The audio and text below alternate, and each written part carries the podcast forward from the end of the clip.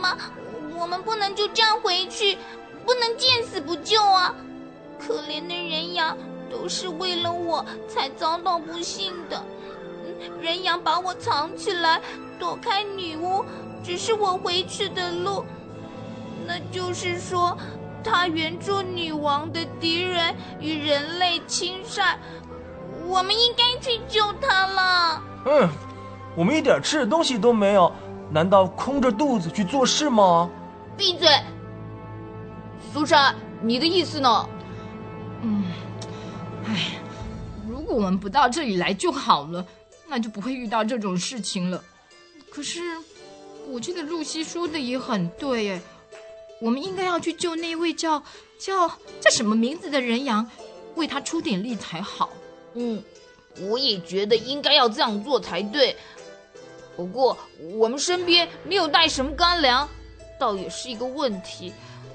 我想，我先回去拿点东西再来。可是，我又怕回去之后。我就再也没办法进来了，嗯，我看啊，我们还是继续前进好了。我也是这样想哎。如果我们能够知道他关在什么地方就好了。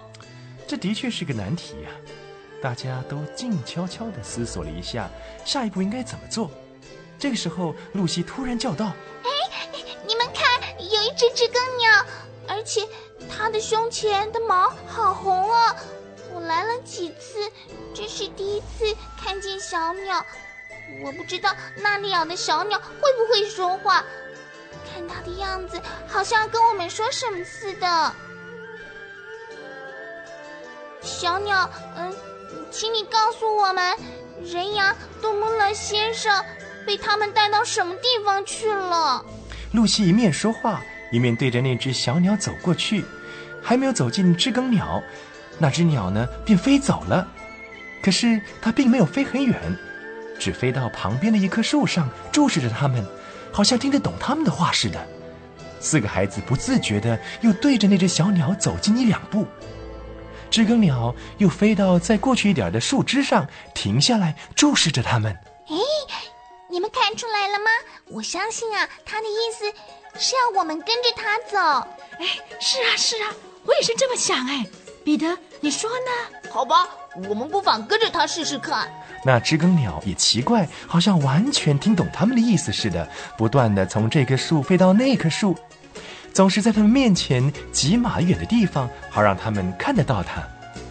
那只鸟就这样带着他们一直往前走，越过了一个小山坡。他们这样走了差不多半个小时，两个女孩子走在前面，彼得和爱德芒在后面走。爱德芒低声对彼得说：“哎，如果你不那么神气十足、高高在上的对我讲话，那我就告诉你一件事。这件事，你还是听一听哦。什么事啦？嘘，不要这么大声嘛，不要惊动他们。你知道我们正在做一件傻事吗？什么？我们这样糊里糊涂的跟着一只知更鸟走，也不明白。”他的底细，怎么晓得他是敌人还是朋友呢？难道他就不会带我们走进陷阱里吗？这个想法真卑鄙！你要知道，它是一只知更鸟，在我读过的故事书里，知更鸟是好的鸟类。我相信啊，知更鸟绝对不会站在邪恶的那一边。到了这个地步，哪一边是对的呢？我们怎么知道人羊就是对的？而女王就是错的呢？他们两边的事情我们一点都不知道啊！人羊曾经救过露西啊，那是他讲的话，究竟是不是他救他，我们怎么知道？还有一点，我们已经走了这么远，谁还认得回家的路呢？哦，这点我倒没有想过哎。还有啊，还要到什么地方去找点东西吃才行嘛？他们俩在后面悄悄的讲话。前面的两个女孩子突然“哦”的叫了一声，就站住了。露西紧接着大声说道：“知更鸟，知更鸟飞走了，不晓得飞到哪里去了。”嗯，好嘛，现在我们应该怎么办呢？怎么样？我对你说的话，你还不相信？嘘！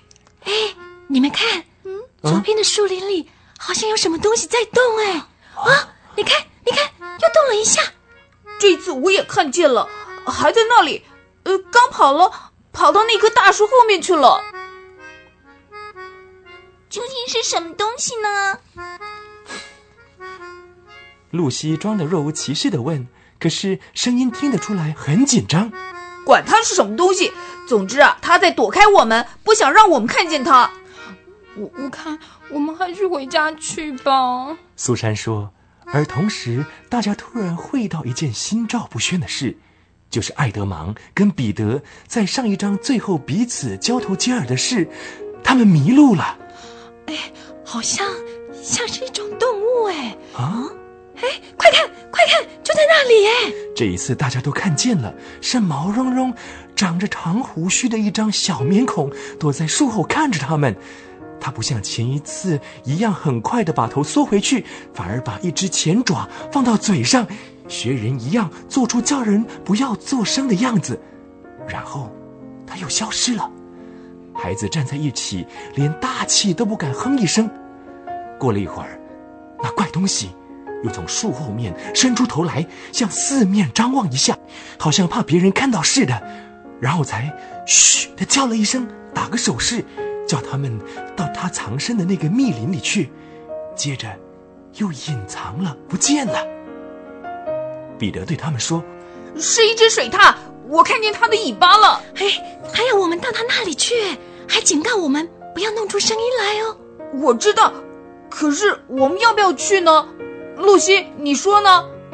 嗯，我认为那是一只好水獭。怎么晓得它好不好呢？难道我们不能去冒一次险吗？老站在这里也没什么好处啊，而且我们也需要找一点东西吃才行啊。